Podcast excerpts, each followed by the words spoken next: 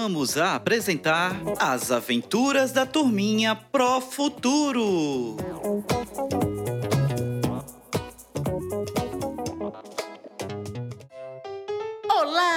Turminha do terceiro ano! Hoje, a Nina e Joaquim vão até o supermercado e irão conversar sobre estimativa e arredondamento matemático. Assim como nos outros dias, hoje será mais um dia incrível e divertido. Estão preparados? Vamos lá?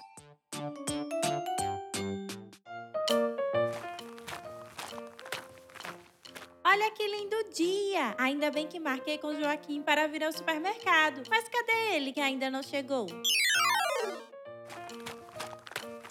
Tô chegando, Nina. Achou que eu ia atrasar, né? Achei! Preparado para hoje? Estou super animada para a nossa visita ao supermercado. Vai ser muito bacana. Estou sim, muito! Quase nem dormi ansioso pelo dia de hoje. Chega, deu aquele friozinho na barriga para aprender coisas novas. O supermercado também é um espaço de aprendizagem, como diz a professora Maria. Caramba, Joaquim! Você estava mesmo desejando o dia de hoje. Agora venha, vamos entrar. Vamos, Nina! E que tal irmos para a seção de brinquedos? Pode ser, Joaquim. Mas depois quero ir também até a seção de eletroeletrônicos para olhar os preços de algumas coisas. Eu também quero ir até a seção de eletroeletrônicos. Depois que comecei a ter aulas na escola com tablets, estou juntando cada moedinha que tenho para comprar um. Joaquim. Por isso, toda vez que venho até o supermercado, vou até essa seção. Mas hoje minha mãe pediu para que eu olhasse algumas coisas. Que legal, Nina! Eu já tenho uns 115 reais e ainda acho que está faltando um pouco para o valor dos tablets. Hum, falta mesmo. Joaquim, Joaquim! Oi, oi, Nina, pode falar. Enquanto você falava, lembra que estudamos sobre estimativas e arredondamentos? Claro que eu lembro. Vamos utilizar muito aqui no supermercado, viu? Vamos sim! A estimativa vai servir para compararmos os valores que temos no cofrinho com os valores dos produtos que vamos encontrar aqui nas prateleiras. Isso mesmo. E o arredondamento serve para que a gente deixe os valores mais próximos possível do valor real de cada produto. Uhul!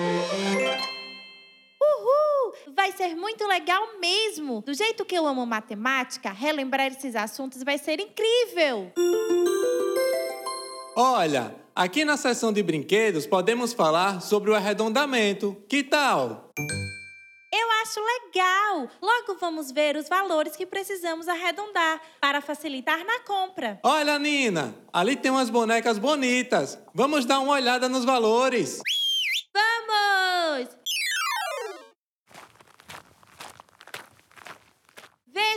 Esse, Joaquim. Custa 49 reais. Para podermos comprá-la, precisamos ter o valor arredondado de 50 reais. Perfeito! Agora veja esse avião. Ele custa R$ 48,14. Então, precisamos ter um valor arredondado de 49 reais para poder comprá-lo. Joaquim, agora veja esses blocos de montar. Ele custa R$ 26,44. Então, vamos precisar de aproximadamente 27 reais para comprar. Fabuloso, Nina! Agora veja esse arco e flecha. Ele está custando R$ 34,90 e com 35 reais conseguimos levar esse brinquedo para casa. Legal! Agora vamos ver aquele patins. Ele está tão incrível. Veja, ele está custando R$ 217,90. Precisamos de 218 reais para poder comprar. Que interessante, Nina! Viu como é fácil fazer o arredondamento de valores? Sim, Joaquim. Agora vamos à seção dos eletros eletrônicos. Temos ainda muita coisa para ver. É verdade! Lá podemos ver as estimativas de valores também. Vamos!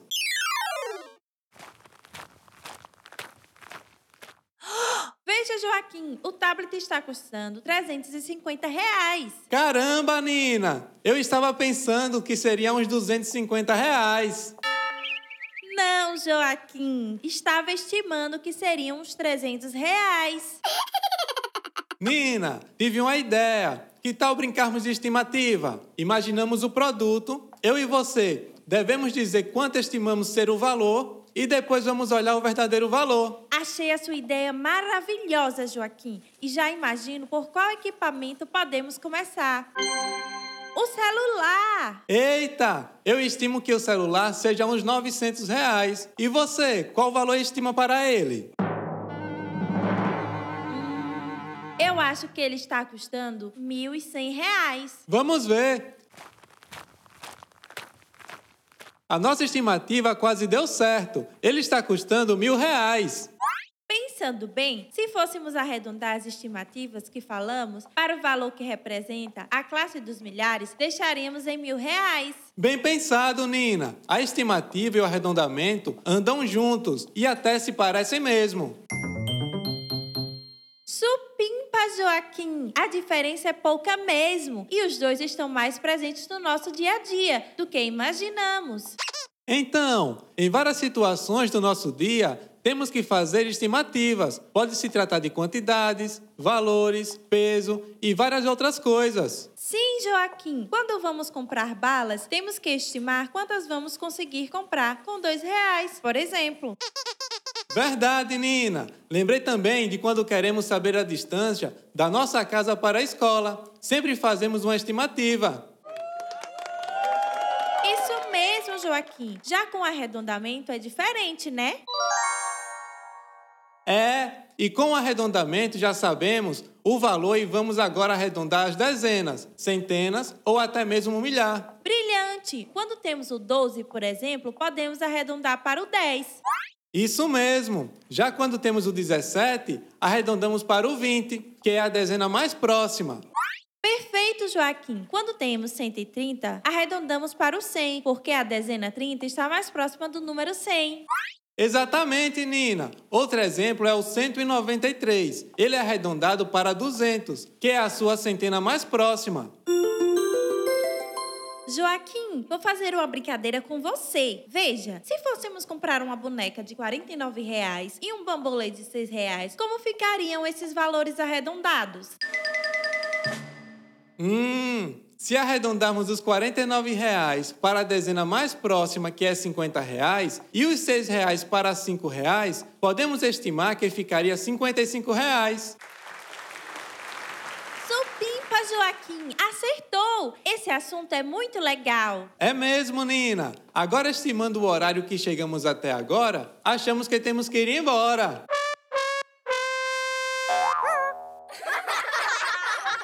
Esse Joaquim fez até uma rima. Vamos, Nina! Vamos! Foi muito bom estar com você, Joaquim. Até a próxima, Nina! Tchau! Até! Tchau! Olha só, turminha! Estamos chegando ao fim da nossa aula. E vocês viram que aprender sobre estimativa e arredondamento é essencial? Eles fazem parte do nosso dia a dia. Esperamos que tenham se divertido e aprendido muito como os nossos amiguinhos. Agora, vocês do terceiro ano já estão prontos para fazer os desafios que estão em seu caderno de aprendizagem. Arrasem!